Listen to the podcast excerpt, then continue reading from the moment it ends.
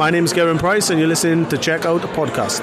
180. Eine Woche ist vergangen seit dem Ende der Darts WM 2021, seit dem Titelgewinn von Gervin Price im Finale gegen Gary Anderson und wir haben euch ja versprochen, liebe Hörerinnen und Hörer von Checkout, noch eine große XXL WM-Analyse zu veröffentlichen. Heute liefern wir ab sozusagen hier bei Checkout der Darts Podcast. Mein Name ist Kevin Schulte und ich begrüße Christian Rüdiger. Hi.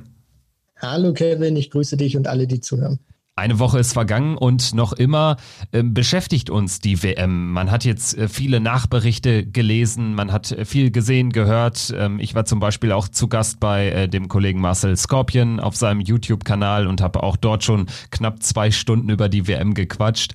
Und ähm, auch wir hatten uns jetzt noch ein paar Gedanken gemacht, was kann man jetzt nochmal besprechen. Und wir haben uns dazu entschieden, jetzt einfach nochmal das Turnier Revue passieren zu lassen, nochmal auf die größeren, aber auch kleineren Highlights zu blicken und dann hinten raus aber auch noch ja so ein bisschen auf die weiteren äh, Schlaglichter, die Nebengeräusche der WM zu schauen. Da gab es ja zum Beispiel eine sehr diskussionswürdige Kolumne und natürlich lohnt es sich jetzt so am 10. Januar, eine Woche nach der WM, auch noch einen kleinen Ausblick zu liefern auf dieses äh, Jahr 2021, was natürlich ganz unter dem Gesichtspunkt der Corona-Pandemie auch im Dartsport stehen wird.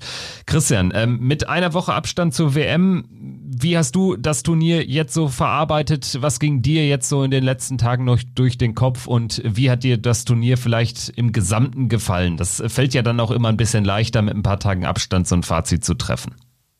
Ja, definitiv, Kevin. Also was ich auch für mich so als Fazit gezogen habe, ist, dass diese WM mit all den Hindernissen, wo sie auch stattfinden musste, wie sie stattfinden musste, wirklich gut von der PDC über die Bühne gebracht wurde. Ich finde, ähm, die WM hat auch gezeigt, dass wir, wir haben ein sportliches Feuerwerk äh, gesehen. Also ich finde, das Niveau in diesem Jahr war sogar noch mal höher als in den vergangenen Jahren, auch in der Breite. Das hat mich auch sehr gefreut und vor allem auch, dass das Interesse überhaupt nicht abgeebbt ist, sondern dass es im Vergleich zu den vergangenen Jahren hatte ich teilweise auch das Gefühl sogar noch ein bisschen stärker zugenommen hat. Auch in der medialen Berichterstattung. Man man kennt das ja auch immer wieder um diese Jahreszeit, dann wenn es im Dezember in den Alexandra Palace geht, da sind dann auch mal plötzlich Medienanstalten dabei, die normalerweise nicht so in einer Regelmäßigkeit über Darts berichten. Und da liegt der Fokus nicht ganz immer so auf dem Sportlichen. Und dieses Mal, weil du eben keine Zuschauer leider dabei hattest, muss man ja dann auch äh, wirklich sagen, ähm, hatte man auch nichts anderes, wo man sich auch wirklich hochziehen konnte. Und deswegen fand ich es dann auch gut, dass wirklich bei nahezu allen Berichterstattungen oder fast allen Berichterstattungen, wir reden ja dann noch ein bisschen später über die, diese fragwürdige Kolumne, wirklich auf dem Sportlichen lag. Und ich finde auch, wir hatten sehr viele enge Partien, wir hatten sehr viele Decider, also wo es dann auch wirklich im entscheidenden letzten Leck in diesem Decider, weil ja diese Two-Clear-Leg-Regel in diesem Jahr äh, abgeschafft wurde. Das soll ja dann bei der nächsten WM wieder gelten, was die PDC ja auch gesagt hat. Unglaublich unglaublich viele Matches. Also ich, ich glaube, im, im zweistelligen Bereich war es. Also wir hatten sehr viele enge Matches, wir hatten hochklassige Matches. Ich erinnere mich an dieses Feuerwerk zwischen Joe Cullen und MVG. Also es hat einen verdienten Sieger gehabt mit Gervin Price und alles in allem muss ich sagen, es war jetzt kein Tag, wo ich mich hingesetzt habe vor, vor den Fernseh, Kevin, und mir gesagt habe, oh, heute wieder Darts mit, mit dem Spielplan vielleicht, der nicht ganz so attraktiv ist für, für Außenstehende. Das wird ein hartes Brot, sondern ich habe es tatsächlich immer wieder genossen, egal ob Zuschauer dabei waren oder nicht, weil mich einfach dieses Niveau geflasht hat und ich teilweise auch wirklich nicht mehr auf der Couch sitzen konnte, sondern teilweise wirklich mitfiebern musste, was da für ein brutales Niveau an den Tag gelegt wurde. Ich finde, man muss sagen, dass diese Erweiterung auf 96 Teilnehmer, die es ja jetzt vor ähm, äh, der vorletzten WM gab, genau, dass die 92. wirklich Genau, genau, dass die wirklich rückblickend ähm, ein kluger Schachzug war. Also für meine Begriffe ist das Niveau wirklich von Jahr zu Jahr seitdem, wenn wir auf Sportliche schauen, gestiegen. Es gibt deutlich mehr engere Partien oder auch deutlich weniger äh, ganz klare Nummern. Klar, man hatte auch jetzt wieder den ein oder anderen Whitewash, aber ähm, alles in allem haben doch die sehr engen Partien überwiegt, gerade auch in der ersten Runde zwischen den arrivierten Pro-Tour-Spielern und dann auch den internationalen Qualifikanten. Da lag häufig nicht so viel und gerade auch unbekanntere Namen, zum Beispiel ein Edward Joey Volks, den man sicherlich ähm, mit dem man gar nicht rechnen konnte, den man nicht kannte, auch der gewinnt dann ein Spiel auf der Bühne gegen einen arrivierten PDC-Profi. Und das sind natürlich Entwicklungen, die tun dem Sport wirklich sehr gut.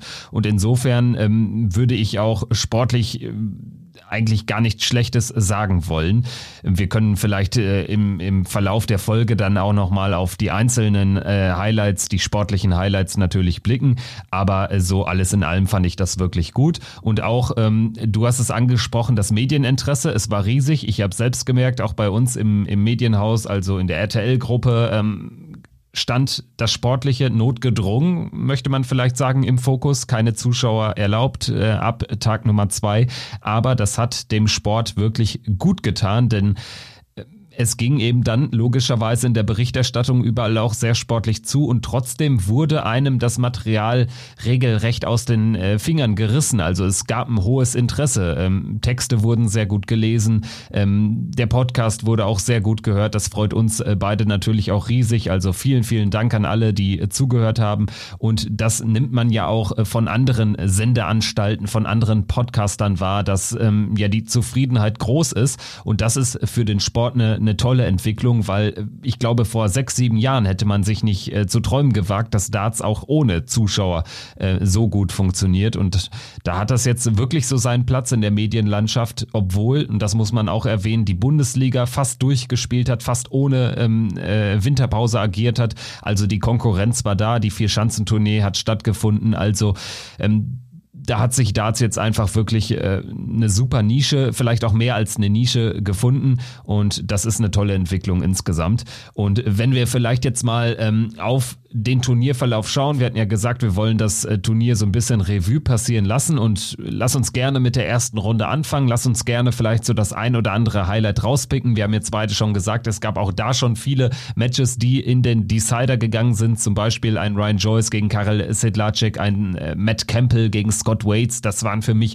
auch sportlich richtig geile Partien. Ryan Searle gegen Danny Lorby, alles eng. Vielleicht aus deutscher Sicht, wenn wir damit anfangen. Wir hatten zwei äh, Leute in der ersten Runde am Start, Nico Kurz und Max Hopp. Beide haben sich durchgesetzt bei Hopp gegen Gordon Macers. Keine Überraschung, 3-0 hat den Job erledigt. Nico Kurz hat es äh, zu tun gehabt mit Andy Hamilton und hat 3-1 gewonnen. Und da muss man auch sagen, Nico Kurz als derjenige, äh, als Nicht-Profi äh, von den drei deutschen Startern hat wieder einen richtig guten Job gemacht.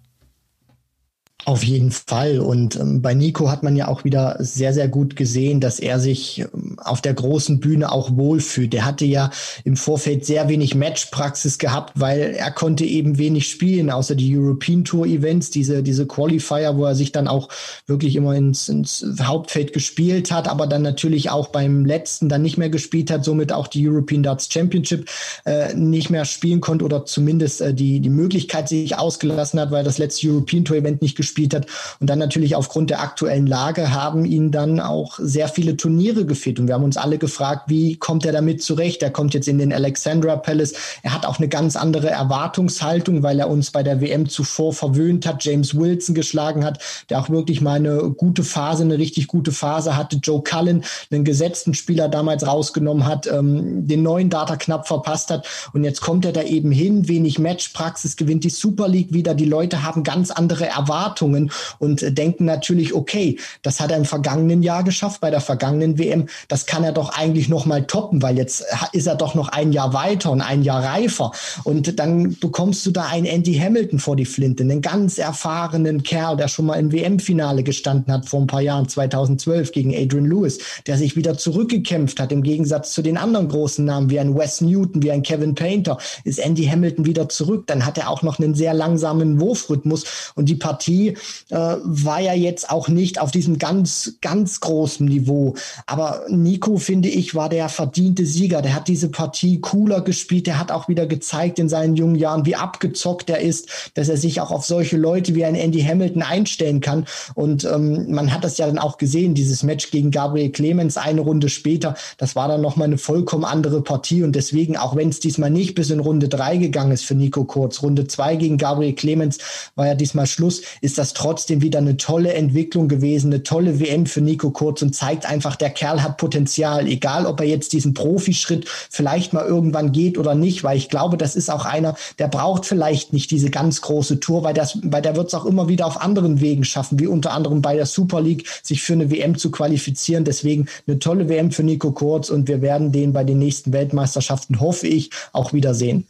Ja, kann aber für meine Begriffe keine Option sein, ähm, es nicht zu versuchen als Profi. Also ähm, das äh, haben wir schon häufig angerissen und äh, vielleicht im Nachgang, wenn wir einen kleinen Ausblick wagen auf dieses Jahr, ähm, da wird der Name Nico Kurz vielleicht auch mal fallen, weil er natürlich diesmal auch die Q-School richtig ernsthaft angehen will. Er will äh, es versuchen ähm, als Profi offensichtlich, will versuchen, sich die Tourcard zu erspielen. Also insofern, das ist für mich auch der richtige äh, Schritt, weil der hat wahnsinnig viel Talent. Hat er dann eben auch bewiesen in seinem zweiten Match gegen Clemens, äh, vor allen Dingen diesen Satz, den er da holt mit drei äh, Tonnen plus Finishes à la Bonheur. Und vor allen Dingen muss man sagen, fünfmal hat er jetzt auf der Pelli Bühne gespielt und er hat fünf gute Spiele gemacht. Also das sieht richtig gut aus.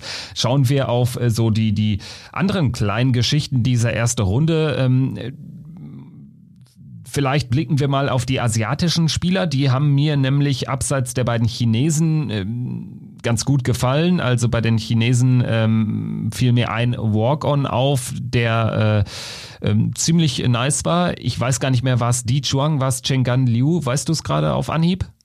Äh, Chengan Liu müsste das gewesen sein mit You Raise Me Up. Stimmt, gegen, gegen Darius Labanauskas, richtig. Chengan Liu war es mit You Raise Me Up. Ähm, der kleine Chinese steht dort in äh, diesem riesigen Ellie Pelli und äh, wirkt völlig verloren und dann kommt You Raise Me Up. Ein äh, kleines Highlight dieser WM wurde dann noch von dem ein oder anderen internationalen Qualifier getoppt, aber wir wollten ja jetzt erstmal noch über die Asiaten sprechen. Kein Asada dabei, kein Malik Dem dabei und trotzdem haben äh, da äh, die ein oder anderen Spieler richtig gut aufgetrumpft. Toro Suzuki, ähm, einer von beiden Japanern, hätte im Prinzip sein Match gegen Madas Rasma gewinnen können. Er hat kein Doppel getroffen, deshalb geht er 0-3 raus.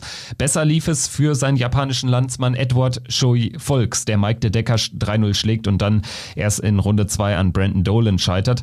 Also das war ein richtig äh, klasse Auftritt und vor allen Dingen bleibt da das Interview mit ähm, ja, der sensationellen Antwort auf die Frage des äh, Sky Sports Reporters, wo er denn war in der Dartswelt und er denkt oder versteht es äh, falsch und äh, antwortet einfach mit I'm from Japan. Also es bleibt wohl das Interview-Highlight dieser WM. Das war grandios gewesen, Kevin. Und das sind auch immer so diese, diese kleinen Geschichten, finde ich, oder diese kleinen, großen Geschichten, die dann auch diese Weltmeisterschaft immer wieder schreibt, weil du dann plötzlich Gesichter siehst, die du normalerweise nie äh, zu sehen bekommen hast und auch gar nicht weißt, was kannst du von, von solchen Leuten erwarten. Und bei einem Edward Edward Folks. Äh, was haben wir über den in der Vorschaufolge auch ähm, geredet, Kevin, weil wir überhaupt nicht wussten, wie können wir den einschätzen. Wir wussten alle nur, okay, der hat einen guten Qualifier gespielt. Ich glaube, der hatte da auch Saigo Asada geschlagen. Also wusste man natürlich auch, der kann Dart spielen, aber wir wussten alle nicht, was können wir denn jetzt wirklich von dem erwarten, jetzt im Alley Pelli.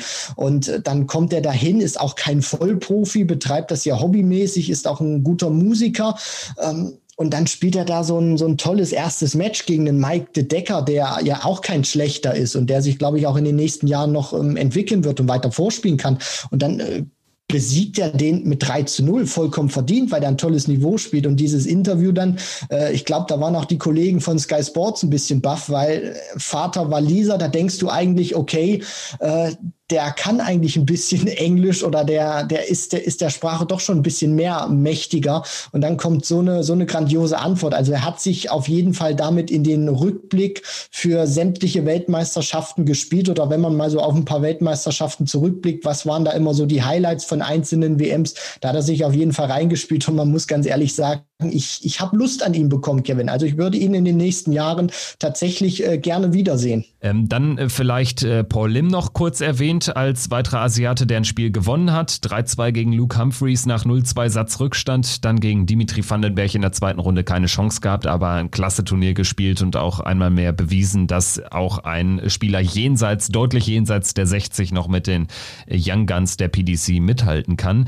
Luke Humphreys äh, stand ja zuletzt zweimal in Folge im WM-Viertelfinale. Finale. Und dann würde ich jetzt ganz gerne noch, ähm, weil wir über Chengan Liu gesprochen haben, über einen weiteren legendären Walk-On sprechen. Vielleicht ähm, ja für der so die Walk-On-Rangliste des Turniers an Dimitri Gorbunov, ein Nuklearingenieur aus Russland spielt gegen Jason Lowe und er fühlt es richtig. Also ihm hat dieser Walk-On richtig Spaß gemacht, kommt dazu irgendeinem so Eurodance-Lied auf die Bühne und er geht völlig ab. Sensationell.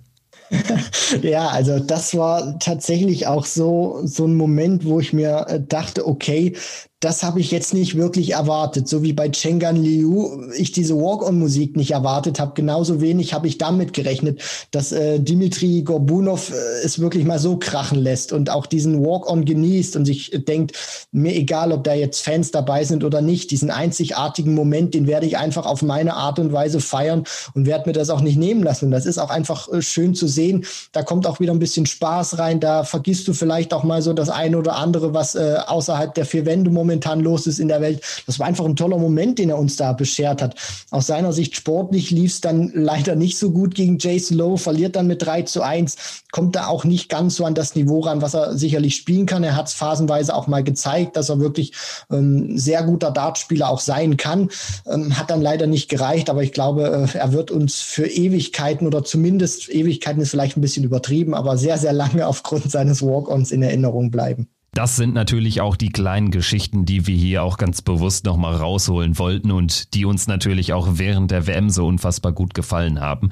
Und da gilt es dann auch über die zwei Frauen äh, im Feld äh, zu sprechen. Lisa Ashton und Dieter Hetman waren diesmal dabei. Lisa Ashton zum zweiten Mal. Und sie hat es äh, ihrem Gegner richtig schwer gemacht. Lisa Ashton gegen Adam Hunt, 3-2 am Ende für Hunt. Dabei ja, wäre ein Sieg durchaus im Bereich des Möglichen gewesen. Am Ende ist sie, glaube ich, auch an der, an der Formstärke, an dem Selbstbewusstsein von Hunt gescheitert. Der ist anders zum Beispiel als äh, Fallon Sherricks Gegner Ted Evans im Vorjahr äh, nicht so richtig mit den Nerven äh, zu tun bekommen hat. Also Lisa Ashton hat, kann sich eigentlich nichts vorwerfen, spielt über 90 im Average, aber Hand kann das nochmal toppen. Und wenn wir das äh, mal in den addierten Averages äh, uns anschauen, dann ist das eine der besten Partien der ersten Runde, was vielleicht auch ein bisschen untergegangen ist in der, in der Betrachtung. Absolut, Kevin. Und Adam Hunt, ich glaube, das verdeutlicht auch nochmal, was Lisa Ashton da wirklich für eine gute Partie gespielt hat. Hat er auch nach dem Spiel gesagt in den Interviews, er musste wirklich sein bestes Niveau auspacken, weil sonst wäre er gegen Lisa Ashton zum Auftakt in Runde eins rausgegangen. Und das war wirklich ein Lob auch für, für The Lancashire Rose für die es mir auch ehrlich gesagt immer ein bisschen leid tut, Kevin, weil sie kommt gefühlt immer näher ran. Sie hat 290 gegen Jan Decker diesen tollen ersten Satz gespielt, geht dann leider mit 3 zu 1 baden, weil sie das Niveau nicht mehr halten kann. Jetzt hat sie auch wieder gezeigt, auch beim Grand Slam war sie phasenweise immer wieder dran. Ich finde, diese, diese Tourcard, die sie gewonnen hat, tut ihr unglaublich gut und man hat jetzt auch bei der WM wirklich sehr gut gesehen, fand ich, dass sie immer näher rankommt, dass sie ihr Niveau weiter nach oben schrauben kann. Wie gut ihr das tut, wirklich fast wöchentlich, wenn es normal zugeht, eigentlich mit den großen Jungs spielen zu können. Und sie hatten ja nahezu wirklich kaum einen Leistungsabfall gehabt. Sie hatte dann einen ganz kleinen Abfall gehabt, wo äh, sie dann wenig Kapital draus geschlagen hat, wo auch Adam Hunt nicht so gut war. Und wenn sie die Phase nutzt, dann kann sie die Partie wahrscheinlich auch gewinnen. Aber das hat mir wirklich sehr gut gefallen von Lisa. Und ich hoffe, dass ihre Entwicklung auch so weitergeht. Sie hat ja jetzt noch ein Jahr die Tourkarte. Ich hoffe, sie kann sie auch behalten. Da muss sie natürlich noch ein bisschen äh, was drauflegen, auch ein paar bessere Ergebnisse noch einfahren, damit mehr Preisgeld reinkommt. Ansonsten heißt es wieder zurück zur Q-School cool. Aber ansonsten hat mir das wirklich sehr gut gefallen von ihr und sie hat auf jeden Fall Potenzial und hat gezeigt, sie kommt immer näher ran und ich hoffe, dass sie dann noch diesen letzten Schritt irgendwann gehen kann, weil der fehlt noch, um dann den TV-Sieg auf der ganz großen Bühne zu erreichen. Ja, dadurch, dass sie jetzt auch nicht mehr die allerjüngste ist, denke ich, muss man nicht unbedingt damit rechnen. Also da spielt die Zeit eher dann für eine Fallon Sherrick, würde ich mal sagen. Aber ähm, ich traue ihr schon zu, dass sie nochmal so das ein oder andere Highlight setzen kann. Ich glaube allerdings nicht, dass es ähm, auf der Konstanzebene dann am Ende äh, reichen wird, die Tourkarte zu behalten. Aber selbst wenn sie sie verlieren sollte, dann hat sie ja auch immer noch die Chance, sie wiederzuholen. Und ich glaube, das ähm, kann man von ihr schon durchaus ähm, erwarten, dass sie da, ähm, selbst wenn sie sie abgeben sollte, nach äh, einem weiteren Jahr, dass sie dann irgendwann nochmal äh, rankommt und ähm, nochmal zu sehen sein wird auf der PDC-Bühne. Äh, Dieter Hetman, die zweite Frau im Feld, die unter anderem eben die zweite WM-Teilnahme von Fallon Sherrick verhindert hat, ist gegen äh, Andy Bolton mit 3-1 ausgeschieden, hatte auch äh, ja doch einen sehr starken Gegner in der ersten Runde, Andy Bolton, von dem ist ja immer so ein gewisses Niveau auch zu erwarten, das hat er dann auch geliefert. Dieter Hetman allerdings hat mich nicht enttäuscht, also spielt vor allen Dingen einen richtig starken dritten Satz, den sie für sich gewinnt, am Ende knapp 80 im Average. Ja, das war wahrscheinlich das, was man erwarten konnte, ist dann am Ende auch in Ordnung und für sie hat's mich einfach gefreut, dass sie da ihre ganz große Bühne dann nochmal bekommen hat, auch im äh, hohen Alter. Sie ähm, ist ja eine Pionierin des Frauendarts, also insofern völlig verdient. Und äh, wenn wir dann nochmal über, über eine weitere Geschichte vielleicht kurz sprechen, Diogo Portella, ist vielleicht jetzt auch gar nicht mehr so in aller Munde, weil das ganze Ding ist einfach schon mal jetzt äh, vier Wochen her. Das war ja direkt am ersten Abend der WM, als äh, Diogo Portella da auf der Bühne dann hemmungslos weinte, auch im Nachgang im Interview noch einige sehr bewegende Statements absetzte nach seinem Sieg über Steve Beat nach einem ganz harten Jahr, das ist auch natürlich eine tolle Geschichte, die dann letztlich der Dartsport schreibt und äh, für ihn kann man sich eigentlich nur freuen. Also Steve Beaton ist ja auch ein Publikumsliebling, aber ähm, ich glaube, jeder hat ihm diesen Sieg gegönnt. Ja, definitiv. Also mir fällt auch keiner ein, der Diogo Portella diesen Sieg nicht gewünscht hätte oder gegönnt hat. Äh, vor allem natürlich auch nach diesem Interview, was er dann danach gegeben hat und äh, was auch wirklich sehr emotional war, was auch gezeigt hat, ähm, dass Darts nicht immer dieses äh, Scheinwerferlicht oder dieses Glanz und Gloria ist, was wir eben bei den ganz Großen sehen, wie einem Peter Wright, wie einem Michael van Gerven oder auch einem Gervin Price, sondern da gibt's eben auch Spieler, die kämpfen wirklich im wahrsten Sinne des Wortes ums Überleben. Diogo Portella, der seit Jahren versucht, sich auf der Tour zu etablieren, der auch den Schritt hierher macht, der wirklich alles dafür tut, aber es leider noch nicht reicht für die Tourkarte und sich wirklich überall zu, zu den, zu den äh, Qualifiern dann natürlich auch hingeht und es irgendwie nicht klappen möchte. Und dann kommt so eine Phase jetzt auch rein, die ihn persönlich auch ausbremst und dann bezwingst du natürlich auch bei der WM. Ich meine, er hat die WM ja auch nur erreicht durch eine Wildcard. Ich meine, Barry Hearn hat es zwar nicht so bezeichnet, aber es war im Prinzip eine Wildcard. Und dann bekommt er diese Chance, die er sicherlich auch selber nicht erwartet hat, weil er war sportlich gesehen dafür nicht qualifiziert gewesen. Und dann schlägst du da den Weltmeister, den BDO-Weltmeister von 1996, Steve Beaton, mit 3 zu 0. Der, natürlich hat Stevie nicht seinen besten Tag gehabt. Alles gut, aber Diogo Portella muss ihn dann auch erstmal schlagen und das hat er dann auch wirklich sehr gut gemacht. Bezwingt ihn mit 3 zu 0 in den Sätzen und da hat man dann auch mal wirklich gesehen, weil das war für ihn auch ein richtig fetter Zahltag. Dann zweite Runde, 15.000 Pfund eingestrichen, was das auch mit so einem macht und was dann auch so eine Phase davor mit einem Spieler macht. Und das fand ich dann auch wirklich nochmal beeindruckend, Kevin. Und ich habe da auch ein bisschen, muss ich ehrlich gestehen, drüber nachgedacht, so über diese Worte, die Diogo Portella gesagt hat, weil das ist mir auch persönlich nahegegangen. Das hat auch gezeigt, Darts ist nicht nur diese schöne Seite, sondern das hat auch sehr, sehr viele negative Sachen, bringt das mit sich. Wenn du eben nicht dieses Talent hast, wie es ein MVG vorweisen kann, wenn du die Tour eben nicht dominierst und wirklich auch immer wieder gucken musst, wie komme ich über die Runden, wenn ich das und das Preisgeld vielleicht nicht einspiele.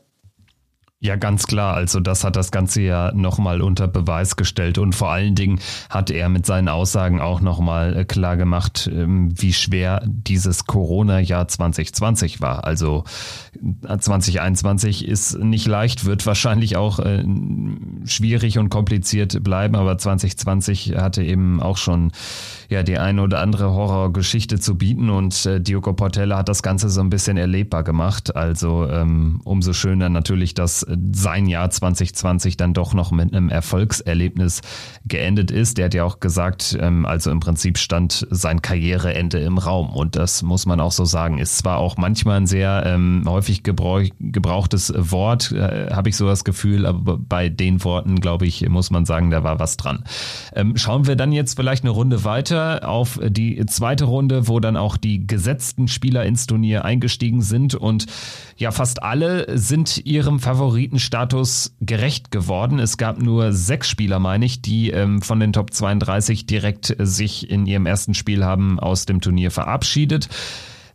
Was allerdings auffiel, ist, dass es gleich äh, drei äh, Top-10-Spieler erwischt hat. Also ein Ian White ist ausgeschieden, ein ähm, Michael Smith ist ausgeschieden und ein Rob Cross. Und gerade bei Michael Smith ähm, war das schon eine katastrophale Leistung. Das hatten wir deutlich auch hier angesprochen, dass das wirklich ähm, nicht zu beschönigen war, sein Auftritt gegen Jason Lowe. Rob Cross verliert in einem deutlich hochklassigeren Match gegen Dirk van Duivenbode und Ian White verliert gegen Ryan Ryan Searle. Also mit Cross und White konnte man vielleicht so ein bisschen rechnen, mit Smith allerdings nicht, wenn man ehrlich ist, auch wenn man natürlich sagen muss, das hat der Junge leider im negativen Sinne immer mal wieder drin. Ja, leider muss man tatsächlich so sagen. Also das ist ein riesiges Talent, dieser Michael Smith, der vielleicht auch immer ein bisschen äh, zu sehr davon lebt. Und das ist vielleicht auch manchmal ein bisschen zu sehr noch in unserem Kopf drin. Ähm, Stelle ich jetzt einfach mal so die Vermutung in den Raum, weil ja Gary Anderson immer wieder gesagt hat, der ihn ja in früheren Jahren noch unterstützt hat, wenn der Kerl das spielt, was er am Practice Board spielt und das auf die Bühne transportieren kann, dann äh, macht er uns alle nackig und dann nimmt er immer wieder die, die Endpreis Preisgelder dann oder die, die Siegerpreisgelder dann mit nach Hause. Und er konnte es leider äh, noch nicht so in dieser Regelmäßigkeit zeigen. Also das ist kein Spieler momentan, der die Tour dominiert und dieses Spiel gegen Jason Lowe, das war auch wieder sinnbildlich. Der ist nie wirklich richtig reingekommen in die Partie, hat mich so ein bisschen auch an das Spiel gegen Woodhouse erinnert, ein Jahr zuvor. Und äh, die, die Körpersprache, also die muss er wirklich besser in den Griff bekommen, weil ich glaube, er kann sich auch mit Biss, wenn er auch mehr Leidenschaft reinlegt, dann kann er Jason Lowe an diesem Abend sicherlich auch noch knacken. Aber mit, mit dieser Körpersprache hast du einfach keine Chance, weil du dir auch selbst immer wieder die Motivation mit deinen Gesten nimmst, weil du dich kaum für irgendwas feierst feierst, sondern irgendwie immer wieder haderst, selbst nach guten Momenten. Und das muss er einfach abstellen, weil das ist auch nicht schön anzuschauen, gerade auch für einen Top-10-Spieler, die auch sicherlich für etwas jüngere Spieler immer wieder Vorbildfunktionen haben, wenn du dann so, solche Gestiken machst. Rob Cross, finde ich, äh, der hat es auch wirklich in der Hand gehabt. Der hat einen guten Decider gespielt gegen Dirk van Dijvenbode und dass ähm, van Dijvenbode dann auch wirklich so gut rausgeht mit diesen 99 Punkten, das hat dann auch einfach für den Titan oder besser gesagt für Obergenius gesprochen und Cross hat sich da eigentlich, finde ich, nicht so viel vorzuwerfen gehabt. Also ich fand es wirklich beachtlich, dass diese Partie überhaupt in den Decider gegangen ist, weil das habe ich nicht gesehen bei Cross seiner Form in dem Jahr und ähm, dass er dann nach zwölf Darts auf, ich glaube, es waren zwölf Punkten Rest steht und dann 13 spielen kann, das äh, zeigt ja einfach, hat einen guten Decider gespielt und Van Dijvenbode war deutlich besser. Und bei Ian White, der ist gegen Kim Heibrechts rausgeflogen, Kevin Ryan Searle hat dann selber gegen Kim Heibrechts gespielt, äh, hatte Ian White das, das Problem gehabt, der hat ja selber eine gute Partie gespielt gespielt, Kevin, aber er ist in einen grandiosen Kim Heibrechts reingelaufen und man muss dann auch sagen, leider wieder ein bisschen Pech für Ian White und es wurde wieder nichts mit dem großen TV-Turnier. Du hast natürlich recht. Searle war dann der äh, Bezwinger von Deswan und Searle hat dann im weiteren Verlauf gegen Halbrechts gewonnen, ganz klar. Also ähm, schauen wir dann jetzt vielleicht nochmal auf äh, ansonsten nennenswerte Partien aus dieser Runde. Also meine Highlights waren ja das äh, 2 zu 2 oder der 2 zu 2 Ausgleich von Labanauskas gegen Whitlock, dieses unfassbare Finish. Und ansonsten würde ich tatsächlich nennen, natürlich Peter Wright als Grinch, war ein lustiger Auftritt, aber sportlich gesehen gesehen, Espinel gegen ähm, gegen Scott Waits. Das hatte eine gewisse Dramatik. Das war ein richtig geiles Spiel. Ansonsten vielleicht auch noch erwähnenswert. Danny Baggish, klasse Turnier gespielt, gegen Adrian Lewis weitergekommen. Was hättest du sonst noch so auf der Uhr, falls ich was vergessen habe? Ja, also das waren eigentlich auch so die Partien, Kevin, muss ich ganz ehrlich sagen. Da habe ich auch nicht sonderlich äh, viel noch auf der Rechnung. Ich gucke ja gerade noch mal so ein bisschen auch den Turnierbaum durch, ob ich da noch irgendwas äh, finde. Aber ich muss ganz ehrlich sagen, so die äh, Partie von Mervyn King gegen Max Hopp hat mich noch überzeugt, gerade auch, weil Mervyn King so ein tolles Niveau gespielt hat. Und was mir auch noch gefallen hat, das war die Partie von José de Sousa gegen Ross Smith. Ansonsten hast du bereits alles genannt. Dann können wir weitergehen, schauen in die dritte Runde und müssen dann natürlich direkt zu Beginn über das Match zwischen Peter Wright und Gabriel Clemens sprechen, den deutschen Riesenerfolg möglich gemacht durch den German Giant, das größte Spiel in der deutschen Darts-Geschichte. Ich denke, das kann man jetzt so sagen, rückblickend, beziehungsweise man könnte es den größten Sieg äh, benennen, denn das größte Spiel, das folgte vielleicht noch, dann allerdings mit falschem Ausgang, kommen wir gleich noch zu. Aber Peter Wright gegen Gabriel Clemens 3 zu 4 verschiedene Wendungen im Match. Wir hatten ja dann auch am Tag nach dem Sieg direkt mit, mit Gaga gesprochen und ähm, ich glaube, ihm war auch ganz, schon durchaus bewusst, äh, dass das eine neue Dimension war, dass er da ähm, auch deutsche Darts-Geschichte geschrieben hat. Ja, definitiv. Also ich meine, du räumst da den Weltmeister oder den zu diesem Zeitpunkt noch Weltmeister mit Peter Wright aus dem Turnier. Und Peter Wright spielt ja überhaupt keine schlechte Partie, also spielt über 100 im Average. Und Gabriel Clemens, das verdeutlicht das ja auch einfach, war wirklich immer auf Augenhöhe gewesen, hat ein tolles Niveau gespielt, hat sich auch von kritischen Momenten, wo du dir denkst, okay, das kann vielleicht in die Hirse reinkriechen und jetzt zerbricht er vielleicht daran und Wright zieht das in dieser gewohnten Manier, in Weltmeistermanier auf seine, seine Seite Pustekuchen. Gabriel Clemens hat auf alles eine Antwort gehabt, hat sich nie aus der Ruhe bringen lassen, hat auch wirklich den Glauben an sich immer wieder gehabt und knockt dann mit Snakebite Peter Wright die äh, Nummer zwei der Setzliste aus dem Turnier. Und ich meine, das war für, für Darts Deutschland war das ein unfassbar toller Tag. Also ich meine, äh, du hast ja erstmal diese, die, die zwei Sendeanstalten, die sich das ja mittlerweile aufteilen mit The Zone und mit Sport 1. Und ich meine, alleine schon Sport 1, die haben an diesem Tag 1,2 Millionen Zuschauer in der Spitze gehabt, in diesem Gabriel Clemens Peter Wright Match. Ähm, und 720 waren es so im, im Schnitt gehabt. Also das, das war für die auch für ein Achtelfinale bei der Weltmeisterschaft wo auch nicht mehr Elmar Paul kommentiert bei Sport 1. Da muss man schon sagen, das war wirklich eine großartige Quote und verdeutlicht auch, wie viele Menschen darauf aufmerksam geworden sind und was das auch wirklich nochmal ausgelöst hat, diese Partie. Und es war natürlich auch eine unfassbar dramatische Begegnung. Also insofern, das äh, Spiel hatte dann natürlich auch alles. Also Clemens gewinnt im Decider im äh, letzten Leck des äh, letzten Satzes. Also besser kann es da nicht laufen, auch aus deutscher Sicht. Aus sportlicher Sicht würde ich ganz gerne noch über, über zwei weitere Partien sprechen. Das eine Spiel zwischen Gary Anderson und Menzo Suljovic war sportlich wirklich, wirklich eins der Lowlight, eine der größten Enttäuschungen vielleicht auch dieser WM.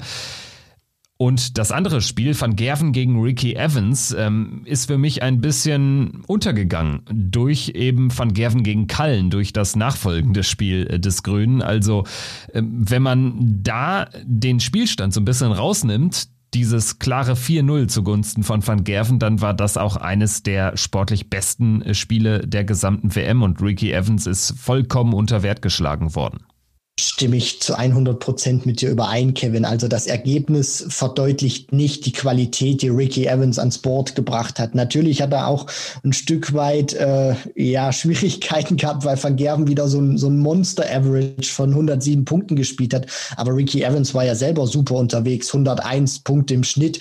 Und er war nahezu eigentlich immer da, wenn Van Gerven mal gepatzt hat und hat auch wirklich für mich am Limit gespielt. Aber Van Gerven hat halt diese ganz wichtigen Dinger dann mitgenommen. Also, und dann kommt natürlich auch so ein Ergebnis zustande. Aber alles in allem muss man sagen, daraus kann Ricky Evans, finde ich, sehr, sehr viel Kraft ziehen, weil der hat in den vergangenen Wochen, Monaten zuvor nicht so sonderlich gut gespielt oder performt. Und dieses Match hat wirklich gezeigt, was das für ein toller Spieler ist. Das Match hat einen tollen Rhythmus gehabt, weil beide sehr schnell werfen. Also mir hat es wirklich gut gefallen und ich muss ganz ehrlich auch sagen, es war schade, dass sich Ricky Evans nicht zumindest eins, zwei Sätze gekrallt hat, weil er hatte zumindest äh, die, die Chance dazu, von seinem spielerischen Potenzial, sich da zumindest was mitzunehmen und aufs Scoreboard zu kommen. Gary Anderson gegen Suljovic, die zweite Begegnung, die ich hier nochmal breiter thematisieren äh, möchte.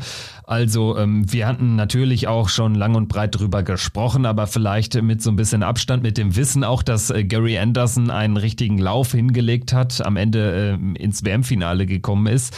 Wie bewertest du diese Partie mit so ein paar Wochen Abstand? Du, ich bin da ehrlich gesagt immer noch hin und her gerissen. Also vom Niveau her waren wir natürlich alle enttäuscht gewesen, weil von Anderson Suljovic erwartest du natürlich andere Dinge als so ein, du hast es, ich finde den Begriff ganz passend, Lowlight-Spiel bezeichnet. Menso hat ja auch eine tolle, ähm, tolles Auftaktmatch gespielt gegen Matthew Edgar. Also man hat das ja auch nicht wirklich kommen sehen.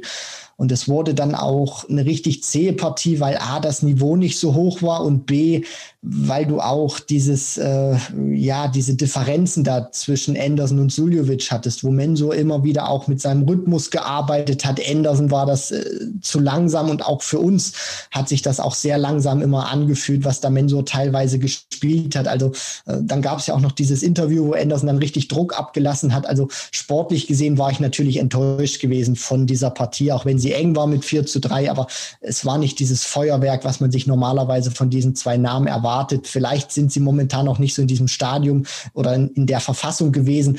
Aber äh, ja, alles in allem äh, finde ich es immer noch schwierig einzuschätzen. Auch die Worte von Anderson, die er gewählt hat, weil ja, ich, ich will ich will es jetzt nicht zu breit treten. Also, aber aus, aus meiner Sicht, Kevin hat Mensur A nichts Verbotenes gemacht. Das war alles legal. Man kann jetzt natürlich persönlich drüber streiten, ist einem das zu langsam gewesen oder ist einem das wirklich noch äh, geheuer gewesen, was er da angeboten hat. Aber äh, alles in allem finde ich es immer noch sehr schwierig einzuschätzen für mich, Kevin. Zumal ich äh, bis jetzt auch äh, der Meinung bin, dass ähm, Suljovic gar nicht so viel langsamer gespielt hat als sonst. Also ich hatte es ja auch schon in der Folge erwähnt, dass ich mal mir das Match von Mensur gegen Edgar angeschaut hatte in der zweiten Runde und da auch mal die Stoppuhr zur Rate gezogen habe und das mal verglichen habe. Und klar, es gab so die ein oder andere Situation, wo Mensur dann häufig mit dem Rücken zum Board dann nochmal äh, bei sich am Tisch stand. Ähm, auch das Tischgate war war ja dann Thema. Ähm, aber so was das Tempo betrifft, also das war marginal vom Unterschied her, ne? Und man kann sich vielleicht auch die Mühe machen und das komplette Spiel nochmal ähm, mit, mit der Stoppuhr begleiten. Ich glaube, auch da würde man jetzt nicht die ganz großen Skandelchen aufdecken. Also ja, Gary Anderson da mit einer sehr kurzen Hurtschnur, aber ähm, er hat das Ganze nochmal unterfeuert nicht seine Kritik an Suljovic, sondern seine Kritik dann an der Kritik an ihm, dass er sich so darüber aufgeregt hat im Achtelfinale äh, gegen Devin Peterson oder nach diesem Spiel gegen Devin Peterson hat Endo dann zu einer zweiten Wutrede angesetzt, hat ihm anscheinend geholfen, er ist im späteren Verlauf ins Finale eingezogen, allerdings auch für seine Begriffe oder generell äh, das Turnier von Gary Anderson war irgendwie auch ein Turnier ohne die ganz großen Highlights, muss man auch so ehrlich sagen. Also braucht auch äh, außer äh, Dave Chisnell ähm, keinen weiteren Top 10 Spieler aus dem Turnier nehmen und generell hat er auch, glaube ich, echt äh, Glück mit dem Turnierbaum gehabt, muss man auch so klar sagen. Kommen wir aber gleich vielleicht auch nochmal zu. Jetzt schauen wir auf weitere Highlights aus dem Achtelfinale. Ich bin jetzt schon weitergegangen. Anderson also gegen Peterson, klarer 4-0 Sieger. Ansonsten würde ich tatsächlich auch hier das Spiel des deutschen Vertreters nennen. Gabriel Clemens gegen Christoph Ratajski. Vielleicht war das bislang das größte deutsche äh, Spiel oder das größte Dartspiel mit Beteiligung eines Deutschen. Diesmal allerdings mit dem falschen Ausgang sozusagen. Es geht wieder in den Decider und auch diesmal hat Clemens die Chance zum Sieg gegen die Darts erneut, aber er kann sie nicht nutzen. Er kann sie siebenmal nicht nutzen, verliert gegen Ratajski 3 zu 4, der am Ende mit seinem, äh, ich weiß gar nicht mehr, 11. oder 12. Matchstart das Ding entscheidet. Wahnsinnsspiel. Ich komme immer noch nicht richtig drüber hinweg und vor allen Dingen traue ich auch äh, oder trauere ich dieser verpassten Chance immer noch so ein bisschen nach, wenn man natürlich auch ähm, hinzufügt, dass äh, der Weg ins Halbfinale wirklich sehr, sehr frei gewesen wäre.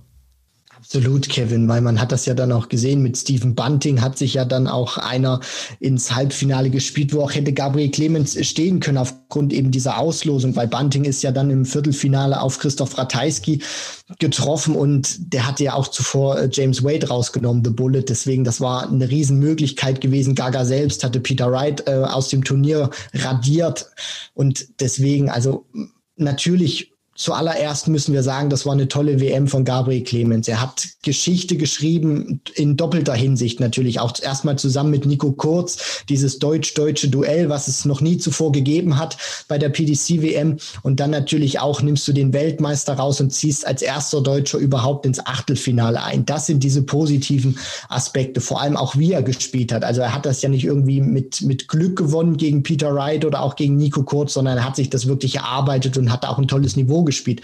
Und gegen Christoph Ratajski, ja, das, das ist dann wirklich so eine Partie, Kevin, ähm, die hat eigentlich keinen Verlierer verdient und gerade auch gegen Ende war es dann wirklich dramatisch. Ratajski schrubbt die Dinger vorbei, dann denkst du eigentlich schon, es ist vorbei, dann kriegt Gabriel Clemens nochmal unverhofft die Chance und äh, nutzt dann selber diese sieben Dinger nicht und dann denkst du dir immer wieder, nachdem er den ersten Matchstart vorbeigeschrubbt hat, wo er das High-Finish verpasst auf der Doppel 16. Jetzt ist es vorbei, dann Semmet Ratajski nochmal daneben. Dann denkst du dir, okay, die Chance muss er jetzt machen. Ansonsten ist er raus, dann macht's Ratajski. Dann schrubbt er die wieder vorbei, aber Ratajski lässt wieder aus, obwohl du diese Chance normalerweise nicht nochmal erwartet hast, sowohl als Fan als auch als Gabriel Clemens selber.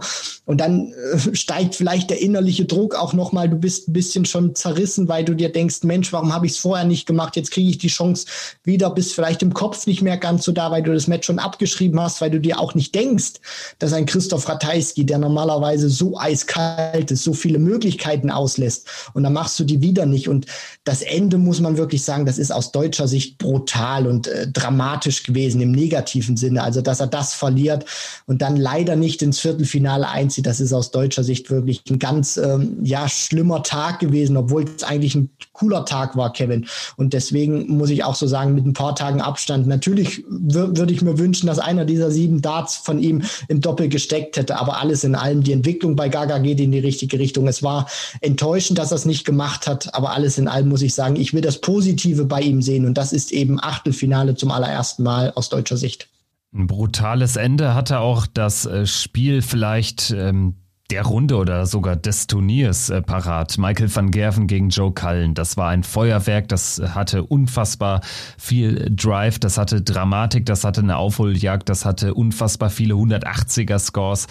Und am Ende hat es natürlich nur einen Sieger. Michael van Gerven hieß der gegen Joe Cullen 4-3 nach 1-3 Rückstand. Am Ende bleibt natürlich dieses äh, dramatisch schlechte letzte Leck ohne ein einziges Triple von äh, Joe Cullen oder ohne ein hohes Triple von Joe Cullen in Erinnerung. Aber natürlich generell müssen wir beiden Spielern danken für diesen Abend, für dieses Spiel. Also die Averages, die äh, zeigen irgendwie gar nicht so, wie geil das Spiel war. Also 100 bei Van Gerven, Cullen bei 97. Äh, da gab es äh, deutlich bessere, was das betrifft. Aber ähm, das hatte einfach einen geilen Rhythmus, eine geile Dramatik. Und insofern ist es für meine Begriffe dann doch äh, das spektakulärste Spiel des Turniers gewesen.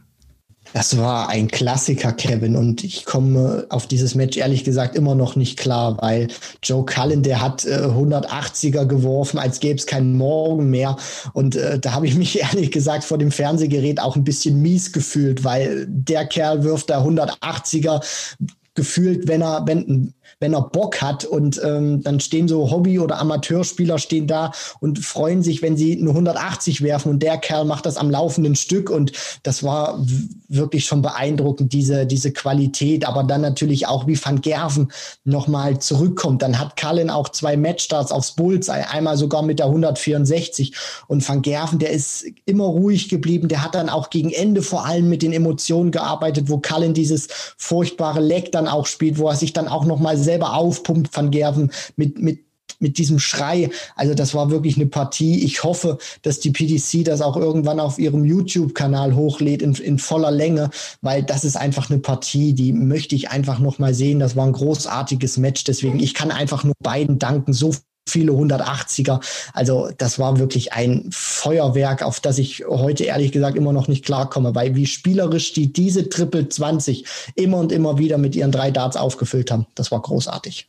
Ja, ziemlich großartig würde ich auch die Leistung von Dirk van Dijvenbode bezeichnen gegen Glenn Durant. Das ist jetzt vielleicht kein Klassiker gewesen, aber der Spielverlauf äh, quasi genau gleich. Auch nach 1-3 Rückstand gewinnt van Dijvenbode das Spiel noch am Ende mit 4-3 und äh, schafft damit natürlich einen Riesenerfolg, zieht ins Viertelfinale ein und über die Runde der letzten acht lass uns jetzt gerne sprechen. Gary Anderson schlägt Dirk van Dijvenbode dann mit 5-1. Äh, da hatten wir das insofern analysiert, als dass das Turnier auch irgendwie für Dirk van Dijvenbode nach diesem sensationellen Triumph über Durant, nach dieser Aufholjagd so ein bisschen vorbei war. Also da war die Luft raus. Anderson hat das äh, gut nutzen können, hat das Spiel klar 5-1 gewonnen. Ansonsten in der oberen Turnierhälfte Dave Chisnell, 5-0 Sieger gegen Michael van Gerven, auch natürlich eins der atemberaubendsten Spiele des Turniers, allerdings natürlich da maßgeblich geprägt nur von einem Spieler. Ansonsten Bunting setzt sich durch gegen Ratajski im Duell der Außenseiter und Gervin Price überlebt einen sehr starken Auftritt von Daryl Gurney mit 5-4. Also dieses Viertelfinale am Ende sind vielleicht dann doch ja, die, die favorisierten Spieler ähm, in zumindest äh, zwei Fällen für meine Begriffe rausgegangen. Also Ratajski musste man natürlich nach den letzten zwei, drei Jahren auch vorne sehen gegen Bunting und man musste natürlich Van Gerven gegen Chisnell vorne sehen. Umso schöner vielleicht auch aus neutraler Sicht, dass uns der Dartsport dann immer wieder überrascht, auch mit, mit Auftritten, die man so natürlich gar nicht erwarten konnte. Also, dass Chizzy da 5-0 durchgeht, ist immer noch unbeschreiblich. Auf jeden Fall, Kevin. Also wir wissen natürlich auch, was Chizzy für ein hervorragender Spieler ist, was das für ein toller 180, äh, 180-Hitter ist. Aber dass der jetzt auch Van Gerven mit 5 zu 0 da wegbügelt, mit einem 108er Average und ihn wirklich nahezu kaum eine Chance lässt, weil er immer wieder dieses kleine Stückchen Hoffnung, was bei Van Gerven aufkam, sofort erstickt hat mit einem brutalen Scoring. Also das ist wirklich ein Tag gewesen, der für mich in die Darts-Geschichte eingeht, weil das die Nummer eins der Welt, Michael van Gerven, bislang so ein tolles Turnier gespielt hat, hat, mit so viel Rückenwind natürlich auch aus dem Kallen-Match kommt und dann gegen Chizzy so untergeht, das ist wirklich großartig und er hat ja selber nicht schlecht gespielt, aber es verdeutlicht einfach nur, dass Chizzy an diesem Tag einfach nicht zu schlagen war. Dann hast du die Partie natürlich auch von Anderson gegen Van Dijvenbode, wo Anderson das beste Match in seinem Turnier spielt. Van Dijvenbode kommt nicht so richtig ran, hatte vielleicht auch ein bisschen ja, dieses, dieses Spielglück vielleicht auch aufgebraucht. Du hast das Comeback gegen Durant angesprochen. Der hatte gleich zu Beginn gegen Bradley Brooks, musste der auch einen richtigen Scare überleben, wo er ja 0 zu 2 zurücklag und da sich nochmal zurückgebissen hat. Also bis auf dieses Match auch gegen Adam Hunt, was er 4 zu 0 gewinnen konnte, was für mich auch nicht so klar war, hat er immer enge Dinger drin gehabt. 3 zu 2 gegen Bradley Brooks, 3 zu 2 gegen Rob Cross, 4 zu 3 gegen Durant und dann äh, läuft er da auch in sein Idol Gary Anderson rein und wird dann am Ende, muss man auch sagen, überrannt nach einem guten ersten Satz. Ratajski war ich ein bisschen enttäuscht gewesen, aber auch wirklich sehr gut gespielt von Stephen Bunting, die Fehler brutal ausgenutzt und auch mit, mit dem Average. Also hätte ich auch nicht gerechnet, dass er über acht Sätze, dass The Bullet in seiner jetzigen Phase der Karriere imstande ist, über acht Sätze so ein Average zu spielen. Hut ab, in den wichtigen Momenten auch immer wieder einen kühlen Kopf bewahrt. Und Gervin Price, ja, der war vielleicht so ein bisschen der, der schwächste von den äh, vier Spielern gewesen, hat sich ein bisschen durchgemogelt, aber am Ende des Tages gegen Daryl Gurney erst durchgekommen und wir wissen ja, wohin es geführt hat. Ganz genau, der schwächste Mann im Viertelfinale oder der schwächste Sieger der vier Viertelfinalbegegnungen gewinnt am Ende das Turnier. Lass uns äh, zunächst sprechen noch über die Halbfinalbegegnungen. Price schlägt dort Stephen Bunting nach 1-3 und 3-4 Rückstand noch mit 6 zu 4. Also ähm, schafft es gegen Bunting dann nochmal zurückzukommen. Das sah zwischenzeitlich echt nicht gut aus und das roch schon mal so ein bisschen nach einer Sensation, zumal Bunting da auch durchaus äh, Chancen gehabt hätte, ähm, seinen Lauf noch weiter fortzusetzen. Also gerade nach dem 3-1 ist er dann eigentlich ähm, gar nicht mal der schlechtere Spieler gewesen, zum Beispiel im fünften Satz. Also da begann er dann einfach ein paar Darts auf die Doppelfelder liegen zu lassen, was vorher nicht der Fall gewesen ist.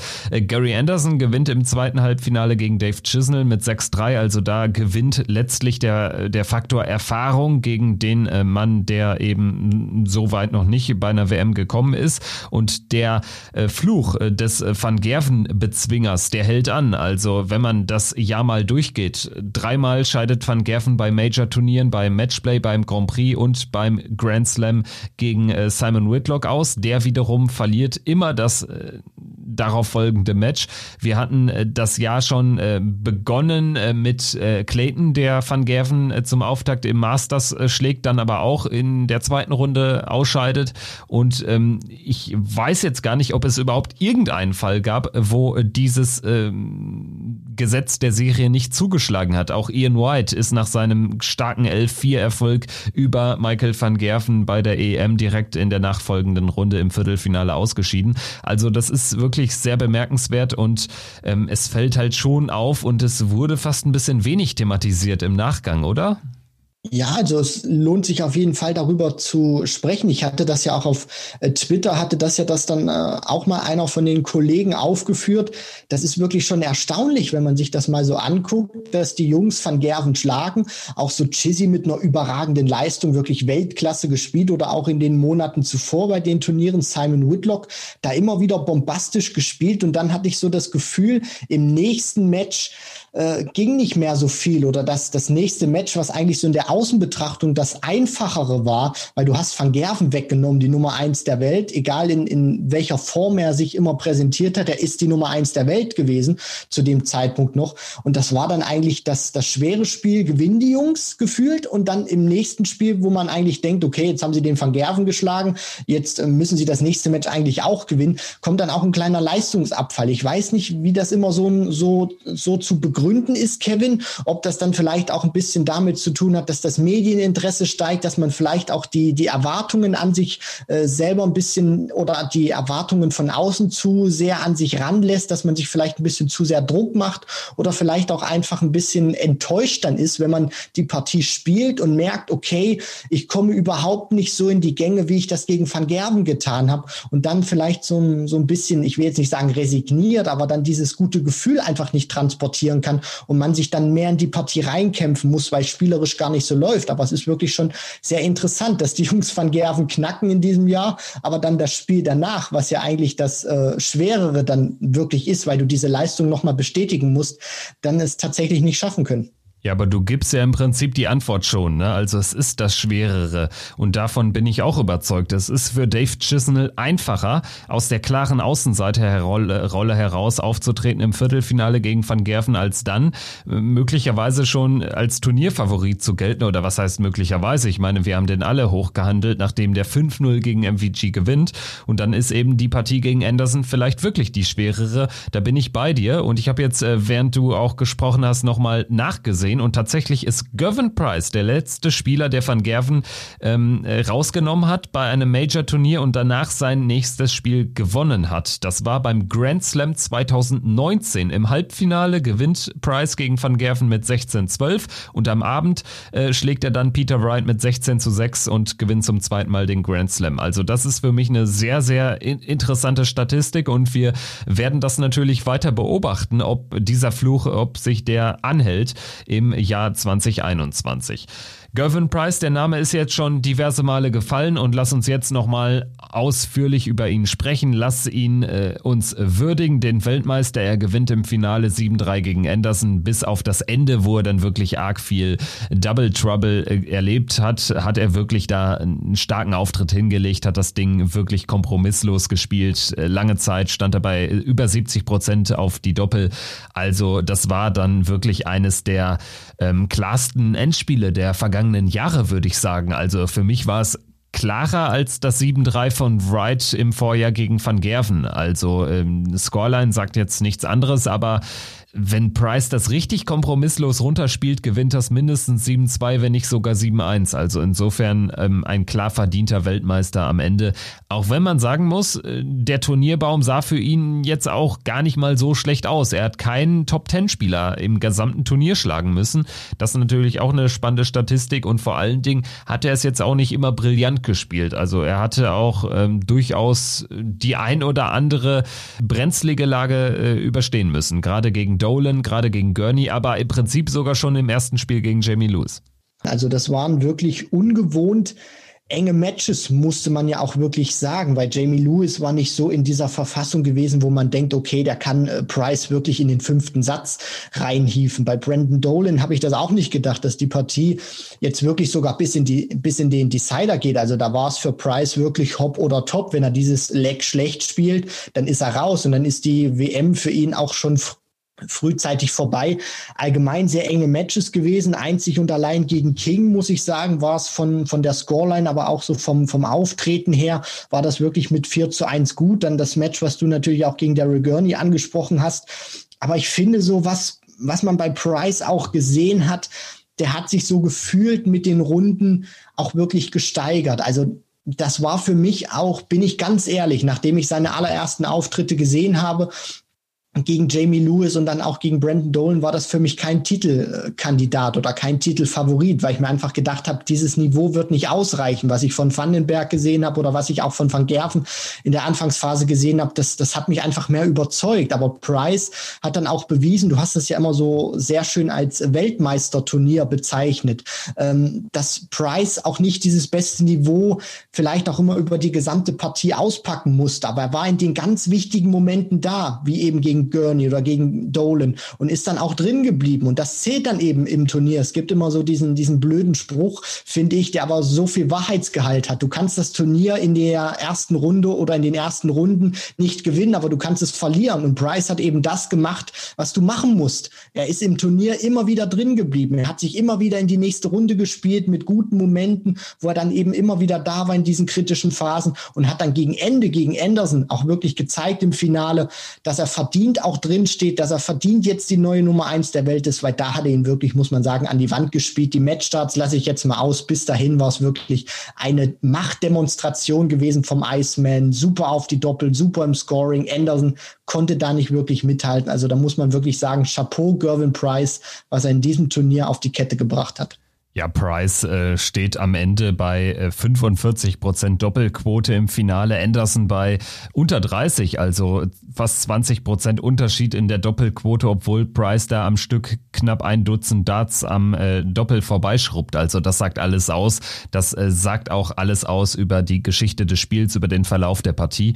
Und insofern, ähm, ja, gegen King, das war eine relativ klare Geschichte, aber die klarste mit Abstand im gesamten Turnier von Gervin Price war tatsächlich tatsächlich das Finale. Und das macht natürlich dann auch einen würdigen Weltmeister vielleicht aus, wenn man das beste Spiel, den besten Auftritt für das Finale parat hält. Insofern für mich ähm, logischer Weltmeister auch nach diesem abgelaufenen Jahr 2020. Also wir gehen mit Gavin Price aus dieser Weltmeisterschaft. Wir gehen mit Gary Anderson, einem wiedererstarkten Gary Anderson als Vizemeister aus dem Turnier. Wir gehen mit dem ersten Achtelfinalisten aus deutscher Sicht aus der WM 2021, Gaga Clemens. Und wir hatten die ein oder andere weitere spannende Geschichte am Rande und um die Klammer zu schließen ähm, zum, zum Eingang, ähm, als wir über die WM gesprochen haben und äh, die Zuschauerthematik angesprochen haben.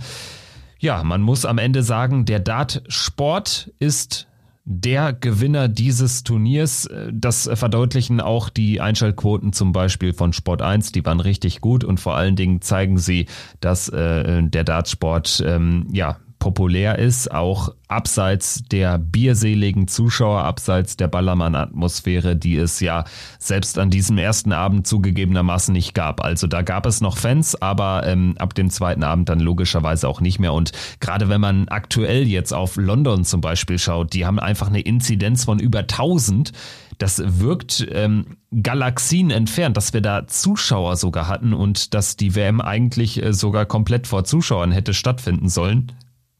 Also irgendwie äh, gar nicht mehr vorstellbar.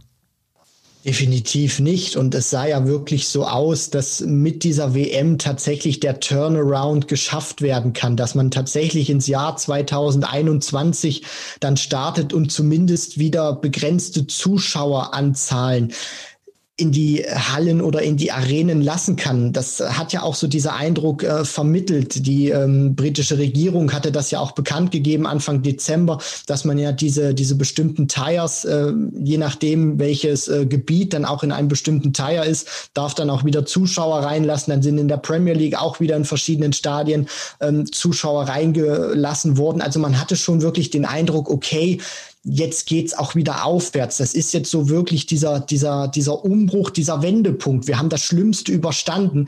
Und dann kommt eben diese bittere Nachricht auch unmittelbar, muss man wirklich sagen, vor Turnierbeginn. Dann hast du noch diesen allerersten Tag, wo man, finde ich, auch nicht allzu sehr viel erwarten konnte von den Fans, weil sie waren anwesend aber man konnte jetzt auch wirklich keine bierselige Stimmung erwarten aufgrund dieser Restriktionen, aufgrund dieser Vorgaben, die die PDC eben einhalten musste, um diese Zuschauer äh, in den Alexandra Palace zu lassen, dass eben die Tische ähm, aufgeteilt wurden, dass da wirklich nur ein Haushalt beziehungsweise ein Kreis, der sich eben kennt, ähm, da sitzen durfte, dass man eben auch äh, sich nicht kostümiert ähm, im Alexandra Palace aufhalten durfte, dass die, die Bestellungen, die wurden, glaube ich, auch an den Tisch gebracht. Also natürlich kam da nicht so dieses Feeling auf aufgrund dieser Vorgaben.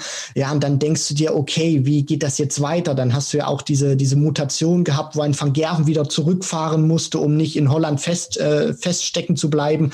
Äh, also das war wirklich schon auch teilweise wahnwitzig und man hat sich dann auch wirklich gefragt, ist das eine gute Idee, dass man das noch zu Ende spielt oder ähm, klappt das? Aber die PDC hat es wunderbar hinbekommen, auch mit ihrer Bubble.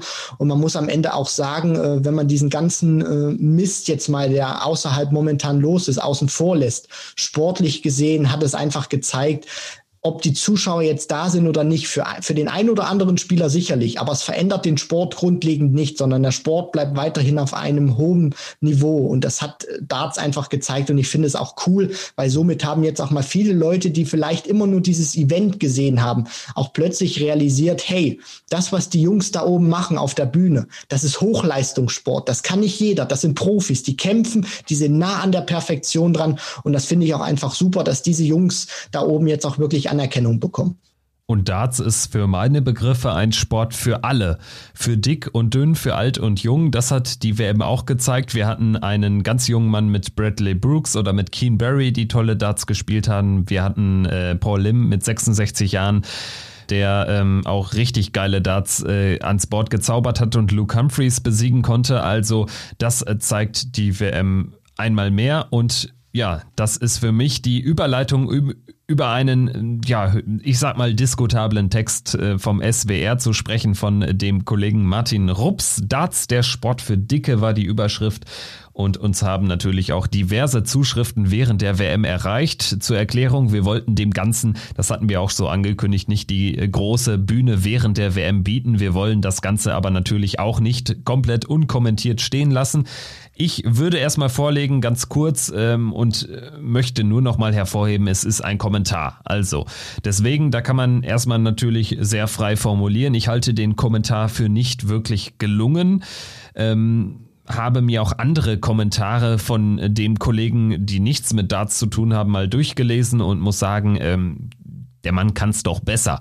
Also, ähm, das wären meine ähm, kurzen ähm, Einleitungen zu, zu diesem Thema. Und jetzt würde ich sagen, Christian, ähm, was hältst du denn mit so ein paar Wochen Abstand auch von diesem Text? Also für meine Begriffe ist es ein schlechter Kommentar, aber auch zulässig, alles gut. Man sollte dem Ganzen jetzt nicht die ganz große Bühne bieten und man sollte jetzt auch nicht äh, zu sehr irgendwie mit, mit Hass und Häme darauf reagieren. Ich glaube, das muss man auch immer äh, klar ziehen, weil sonst ist man ähm, ja, be, dann befeuert man eigentlich nur äh, solche Kommentare, die den Dartsport für, für einen langweiligen Sport mit bäuchigen Akteuren halten. Ich sag's mal so, Kevin. Ähm, jeder hat seine eigene Meinung zu bestimmten Dingen im Leben und auch zu bestimmten Sportarten. Dem einen gefällt die Sportart gut, dem anderen gefällt die Sportart aber wieder besser und der andere kann mit äh, der Sportart zum Beispiel nichts anfangen. Das ist alles schön und gut und ich nehme da auch niemanden seine Meinung weg und ich finde das auch äh, gut, auch für die Debattenkultur, dass jeder seine eigene Meinung hat und hm, ich finde aber auch, egal ob man jetzt Darts gut findet oder schlecht findet, dass man immer miteinander diskutiert und vielleicht auch herausfindet, warum findet der eine Darts gut und warum ja kann der andere mit dem Dartsport überhaupt nichts anfangen. Deswegen, ich stimme dir zu, es ist ein Kommentar, es ist seine Meinung und deswegen kann er das auch so schreiben. Aber der hat ja jetzt auch sehr viel Wind in der Community bekommen, weil ähm, diese, diese Art und Weise, finde ich, Kevin, ähm, ja, äh, ich finde, es geht ja schon los bei, bei der Überschrift, die du so, die du ja auch genannt hast, Darts, der Sport für Dicke. Ich habe ehrlich gesagt auch ein bisschen verärgert den damals gelesen oder war auch ein paar Tage verärgert gewesen, weil jeder hat seine Meinung. Alles schön und gut. Ähm, aber ich weiß nicht, ob es tatsächlich so klug war, diesen Kommentar tatsächlich nur aus der eigenen Meinung heraus äh, zu schreiben, weil selbst wenn es ein Kommentar ist, kann man ja trotzdem noch recherchieren. Also warum ein Peter Wright Snakebite heißt und warum der bunte Haare hat, das kann man ja ganz einfach entweder man weiß es aufgrund der Erfahrung, die man hat, weil man sehr viel Darts geschaut hat, oder man googelt mal kurz nach, warum heißt der mit Spitznamen Snakebite, warum trägt er bunte Klamotten und andere nicht.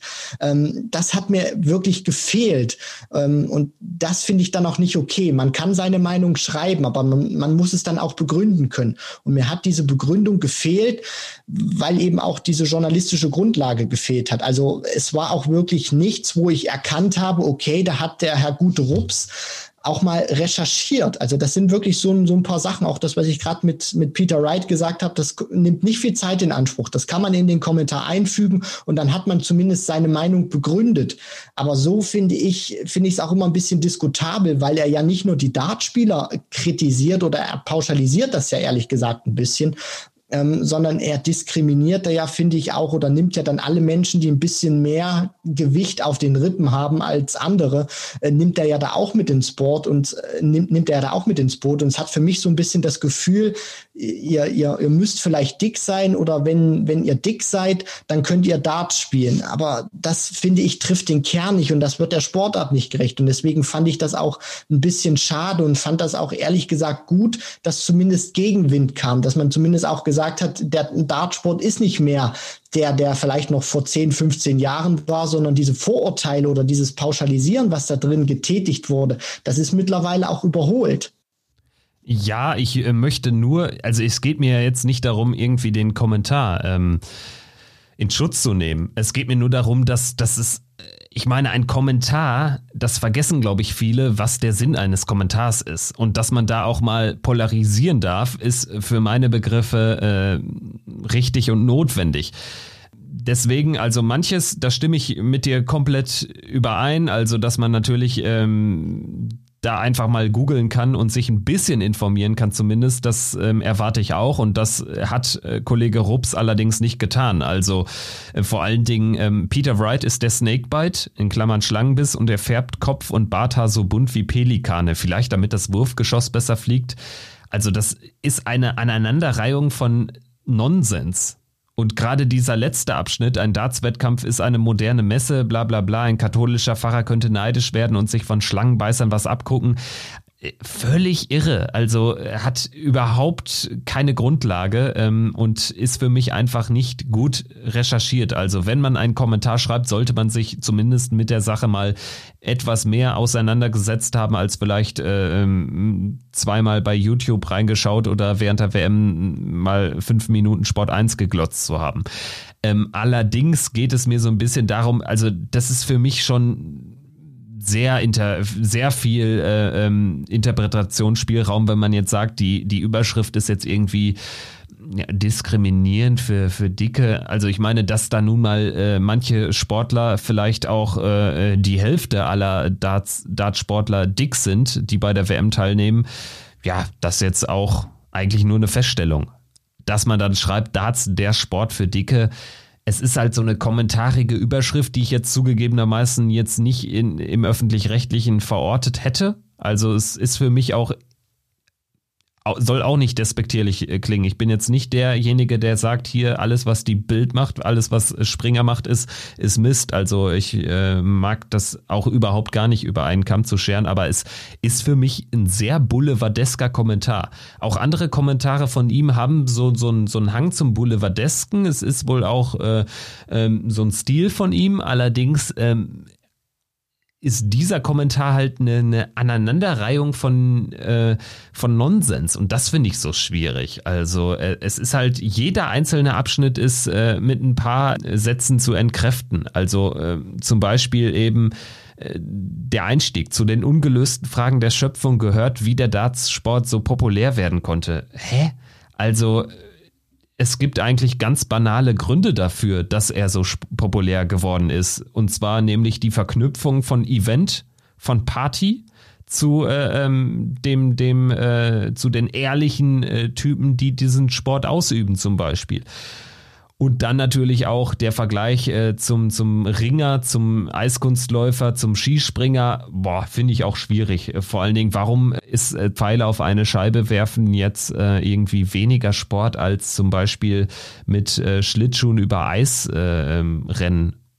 Und da irgendwelche Figuren, die sogar ähm, subjektiv bewertet werden, also wo ich nicht genau äh, ähm, weiß, ähm, wer ist jetzt besser, wer ist schlechter, also wo dann noch irgendwelche Kampfrichter das Ganze bewerten, ist übrigens beim Skispringen auch so.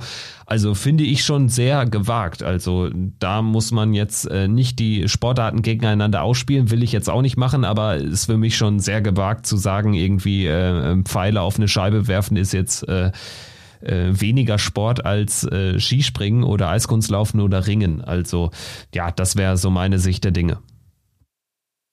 Ja, und vor allem dürfen wir ja auch nicht vergessen, also die Jungs, gerade auch wenn du so ein WM-Finale spielst, du stehst da ja auch ein paar Stunden oben, du bist da auch ein paar Stunden vorher schon im Practice Room und wirfst dich ein und die Betonung liegt ja auch wirklich auf Stehen. Also es ist ja nicht so, dass du da irgendwie die ganze Zeit sitzt, sondern du machst ja auch wirklich was. Und für viele, ich glaube, das ist auch immer so ein, so ein Problem, auch wenn das wirklich so eine, auch wenn Darts eine Sportart ist, die eigentlich jeder ausüben kann. Rudern zum Beispiel, finde ich, ist immer schwierig zu, zu greifen, weil nicht jeder schon mal in einem äh, Ruderboot in der Hinsicht ge, ge, gesessen hat und das vielleicht auch nicht nachvollziehen kann, wie schwierig oder wie anspruchsvoll das ist. Aber beim Darts weißt du das, wenn du mal drei Pfeile in der Hand hattest und wirfst den ersten drauf, dann merkst du plötzlich, oh, ist doch nicht so einfach, die Triple 20 zu treffen, wie das die Jungs im Fernsehen machen.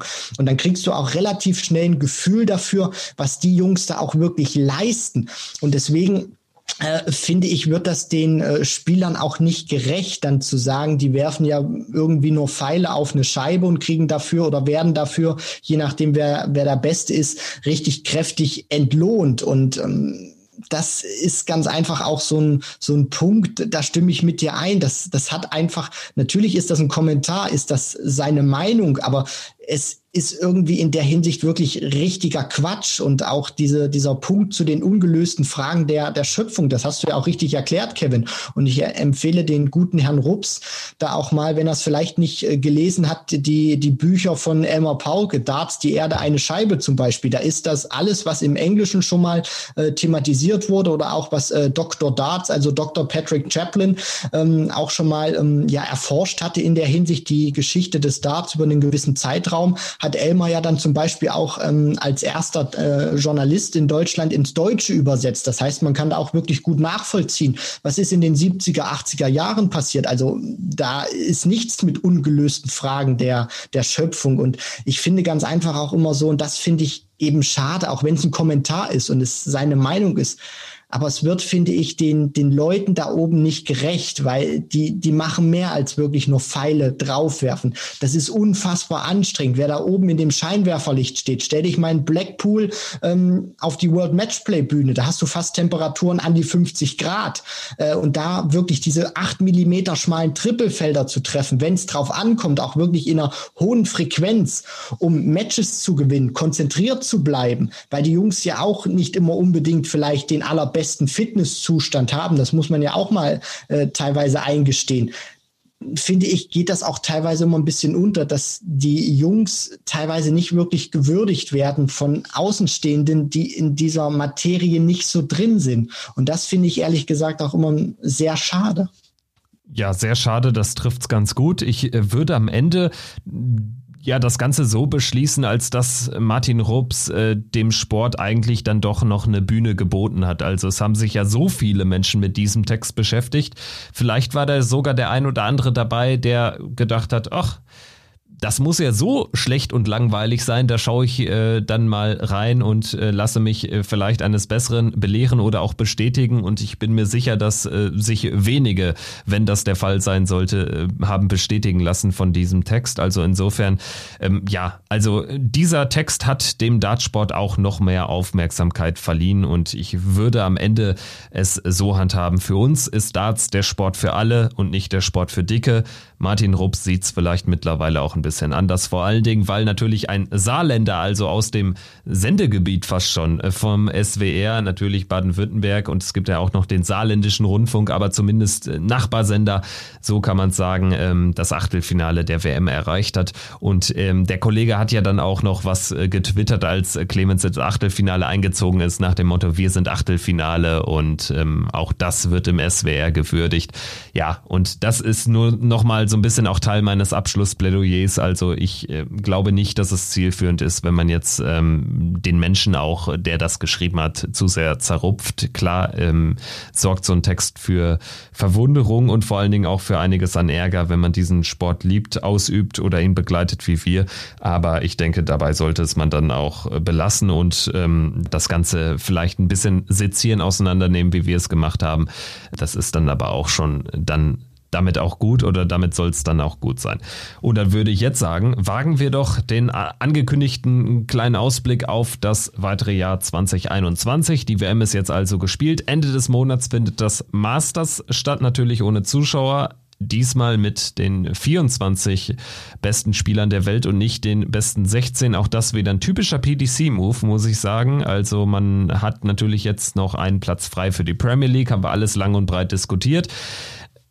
Ja, und man hat jetzt gesagt, dann lassen wir doch einfach mal die Kandidaten auf den Weltranglistenplätzen 17 bis 24 auch nochmal ähm, beim Masters aufspielen. Was hältst du erstmal davon, dass man dieses Turnier dann doch jetzt äh, sichtlich aufgewertet hat? Kann ja erstmal gar nicht so verkehrt sein, oder? Also ich muss ganz ehrlich sagen, ich finde das sehr interessant, dass man dieses äh, Turnier, das Masters jetzt auf äh, eine neue Ebene gebracht hat. Das Preisgeld steigt jetzt auch an um 20.000 Pfund von 200.000 auf 220.000. Ich glaube sogar, wir haben jetzt eine Session mehr aufgrund dessen, da ja jetzt 24 Spieler mit dabei sind. Es wird jetzt nicht über die Tage gestreckt. Wir spielen weiterhin äh, über drei Tage vom 29. bis 31. Aber mit dem Unterschied, dass die Top 8 also jetzt von Gervin Price bis Gary Anderson, der ja die acht der Setzliste ist. Die ersten acht sind ja dann auch gesetzt und treffen dann ähm, unter anderem auf die Spieler, die sich an der ersten Runde qualifiziert haben. Ich muss ganz ehrlich sagen, ich finde es interessant, ähm, weil ich auch nicht weiß, wie ich es einzuschätzen habe, Kevin. Ist das jetzt ein Modell für die Zukunft, was die PDC da gemacht hat?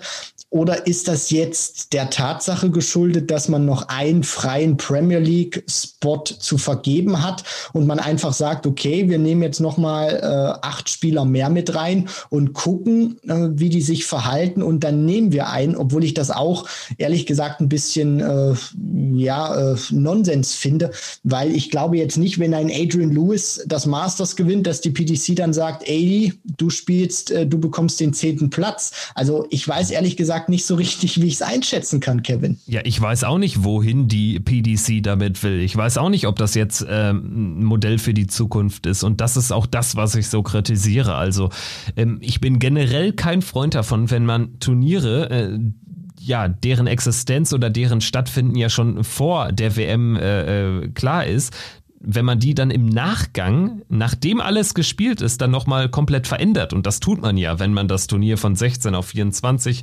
vergrößert. Also zum Beispiel ein Danny Noppert, ein Jermaine Vatimena, die jetzt das Turnier ganz knapp verpassen, die hätten natürlich durchaus nochmal einen weiteren Anreiz gehabt, bei der WM noch eine, eine Runde weiterzukommen. Also finde ich ganz, ganz schwierig und äh, gefällt mir auch nicht. Und vor allen Dingen die Aussicht, dass die PDC jetzt mit einem Überraschungssieger ähm, vielleicht in die Bredouille kommt, ähm, die ist ja auch äh, aus PDC-Sicht völlig unnötig, weil dieses Jahr wäre es ja wirklich nicht schwer gewesen, äh, den zehnten Platz zu besetzen. Natürlich, äh, die Entscheidung wäre schwer gewesen. Es gab Spieler, die sich äh, angeboten haben. James Wade durch gute Ergebnisse auf den Ranking-Turnieren. Ähm, da fällt mir ein, wir haben den neuen Data gar nicht mehr erwähnt, aber im Prinzip wollte das ja auch nicht anders. Also wenn man so wenig jubelt oder wenn man gar nicht jubelt nach einem neuen Data, hat man es auch nicht äh, verdient, hier nochmal dafür gewürdigt zu werden. Nein, Spaß beiseite. Aber James Wade wäre natürlich ein potenzieller zehnter Mann gewesen. Dave Chisnell nach dieser geilen WM natürlich auch. Und dann äh, hätte man natürlich auch sagen können, Michael Smith äh, kriegt nochmal das Ticket, auch äh, trotz seiner schlechten WM. Dirk van Dijvenbode hat sich angeboten, durchaus. Also alles wäre besser gewesen, meiner Meinung nach, ähm, als äh, die Regelung jetzt. Und äh, ja, jetzt wird's halt äh, interessant. Also ich habe mir mal den Turnierbaum angeschaut. Mervyn King der scheint ja gut unterwegs zu sein in den vergangenen Monaten, spielt gegen Glenn Durant. Der ist nicht so stabil, den schlägt er vielleicht. Dann würde es gegen Rob Cross gehen, da sehe ich Mervyn King auch äh, vielleicht vorne. Ja, und dann äh, ist Mervyn King in einem Viertelfinale gegen Nathan Espinel, Ian White, Menzo Suljovic, alles keine formstarken Jungs der vergangenen Monate und möglicherweise stehst du dann als Mervyn King im Halbfinale. Ein Sieg äh, mehr und du spielst das zweite ähm, Major-Endspiel und dann musst du eigentlich auch äh, Ansprüche stellen. Also das gleiche gilt aber auch für einen Christoph Ratajski. Dem ist ja auch mal ein langer Run zuzutrauen also ich finde, das sowas von unnötig und vor allen Dingen ähm, erschließt es sich mir nicht. Also dann sollte man das Ganze komplett anders angehen, kleines Playoff-Turnier machen mit wirklich Spielern, die alle noch nicht qualifiziert sind, sozusagen als Build-up für die Premier League. Das kann man gerne jedes Jahr so machen, dafür die, die Champions League äh, später im Jahr komplett killen in den nächsten Jahren und äh, dann meinetwegen auf BBC den Premier League äh, ähm, Qualifier ausspielen mit acht Spielern, zwei Gruppen und einem Sieger, der das letzte Ticket gewinnt. Irgendwie sowas fände ich besser als äh, den Weg, für den man sich jetzt entschieden hat. Zumal finde ich auch, äh, dass das Turnier ein bisschen verkommt. Also das Masters war ja auch immer, seitdem man es eingeführt hat, war ja immer das Turnier, was so, finde ich, einen exklusiven Charakter hatte, wo eben die Top 16 gespielt haben und man eben genau wusste, okay, nach der WM sind jetzt knapp vier, fünf Wochen Pause. Es waren immer so vier, vier gewesen, also so ein guter Monat. Und am Ende Januar, Ende Januar geht's dann weiter. Und die Top 16, also praktisch die besten Spieler, die du momentan hast, die geben den Aufgalopp ins neue Jahr. Und dann kommen eben die besagten äh, Proto-Turniere, dann geht's auch mit der, mit der Premier League weiter und dann fängt die European Tour dann auch irgendwann an. Also das war dann auch praktisch der, der Startschuss, der wirklich offizielle Startschuss ins Jahr 2021 ins, ins neue Jahr und jetzt eben auch ins Jahr 2021. Aber ich finde irgendwie so, dass das Masters jetzt so ein Turnier wie jedes andere wird. Ich weiß jetzt nicht, ob ich dafür den, den richtigen Begriff genommen habe, aber es hat jetzt, finde ich, nicht mehr so diesen exklusiven Charakter, weil du eben jetzt statt 16 äh, 24 hast. Und äh, zum anderen äh, finde ich das auch immer ein bisschen schwierig, weil du hast, hast das ja auch gesagt. Wie modifiziert man jetzt auch dieses Turnier? Spielt man das äh, immer so, so weiter? Das ist diese, diese ganz große äh, Frage, die ich da auch habe. Und ähm, vor allem auch, und das möchte ich nochmal anmerken, bei all der Kritik oder bei all diesem ja, äh, Wirrwarr, was ich da sehe, finde ich es zumindest gut, weil wir wissen alle nicht, Kevin, wie dieses Jahr 2021 wird. Wann geht's mit der Pro Tour weiter? Da haben jetzt zumindest acht weitere Spieler erstmal die Möglichkeit, relativ äh, zeitnah nach der WM wieder Geld zu verdienen. Also man hat ja bislang ganz, ganz wenig bislang für das Jahr 2021 bekannt gegeben. Das meiste davon sind World Series Events, die sehr wahrscheinlich nicht stattfinden können aufgrund der Lage. Da fragt man sich natürlich auch wieder, wie geht das weiter? Gerade jetzt auch mit der Situation in England wird es wieder so eine so eine so eine Blockserie geben. Also spielt man einmal eine äh, praktisch Spring Series, eine Winter Series, eine Summer Series, eine Autumn Series. Äh, wie teilt man das auf? Wie ist das eben mit den Jungs, die von diesen Prototurnieren abhängig sind? Wie geht's mit der European Tour weiter? Da haben zumindest jetzt erstmal acht weitere Spieler die Chance, Geld zu verdienen Anfang des Jahres. Das finde ich gut, aber alles in allem das Turnier zu modi modifizieren, jetzt auch mit dem Hintergedanken Premier League League, na, da bin ich so ein bisschen zähneknirschend. Ja, ich sehe es ein bisschen differenzierter oder anders. Also ich äh, finde die Modifikation gar nicht mal schlecht. Also jedes Turnier, was äh, nicht zu elitär ist, finde ich per se erstmal gut, muss ich ganz ehrlich sagen. Also wegen mir hätte man auch 32 Spieler da an den Start bringen können. Das finde ich gar nicht so verkehrt. Mich stört eher so die Herangehensweise, dass man das dann erst nach dem eigentlichen Cut dann äh, reguliert, dass man ähm, die Premier League dann irgendwie ähm, noch äh, damit reinnimmt nimmt, dass man auf einmal dem Turnier einen ganz anderen Charakter gibt, so total kurzfristig, ohne dass man ganz klar sagt, was passiert denn? Qualifiziert sich derjenige für die Premier League, der die, äh, der am weitesten kommt? Für meine Begriffe könnte man sogar auch mal darüber nachdenken, dass man alle Ranking-Turniere, äh, Ranking-Major-Turniere, dass man die nochmal in einen Topf wirft, was die Premier League-Qualifikation betrifft und vielleicht einen Platz immer an denjenigen äh, bringt, der am weit, der, der äh, die erfolgreichsten Ranking-Major-Turniere Turniere eines Jahres gespielt hat. Wäre für mich auch eine faire Lösung. Dann würde es wahrscheinlich äh, James Wade treffen. Da müsste man dann sogar gar nicht äh, die, die Preisgelder, also eine eigene Order of Merit erstellen, sondern man könnte vielleicht auch sagen, es gibt Punkte für jede Runde, die man weiterkommt bei einem Major-Turnier. Wäre für mich äh, auch eine faire Lösung. Also alles ist besser und dabei bleibe ich als ähm, jetzt so alle im luftleeren Raum stehen zu lassen. Und man weiß ja auch jetzt nicht, ähm, was hat das Masters wirklich für eine Bedeutung für die ähm, Premier League Nominierung Nummer 10. Also das finde ich einfach total schwierig. Du hast jetzt natürlich noch weitere gute Punkte gebracht, äh, die wir vielleicht auch noch mal ganz kurz anreißen sollten oder näher äh, besprechen sollten. Sprich, äh, weiterer Kalender 2021. Man weiß bislang eigentlich nicht viel mehr, außer dass das Master stattfindet. Stand jetzt äh, Q-School terminiert für Mitte Februar. Da kann man auch von ausgehen, dass es wahrscheinlich so nicht oder an den Tagen nicht stattfinden wird.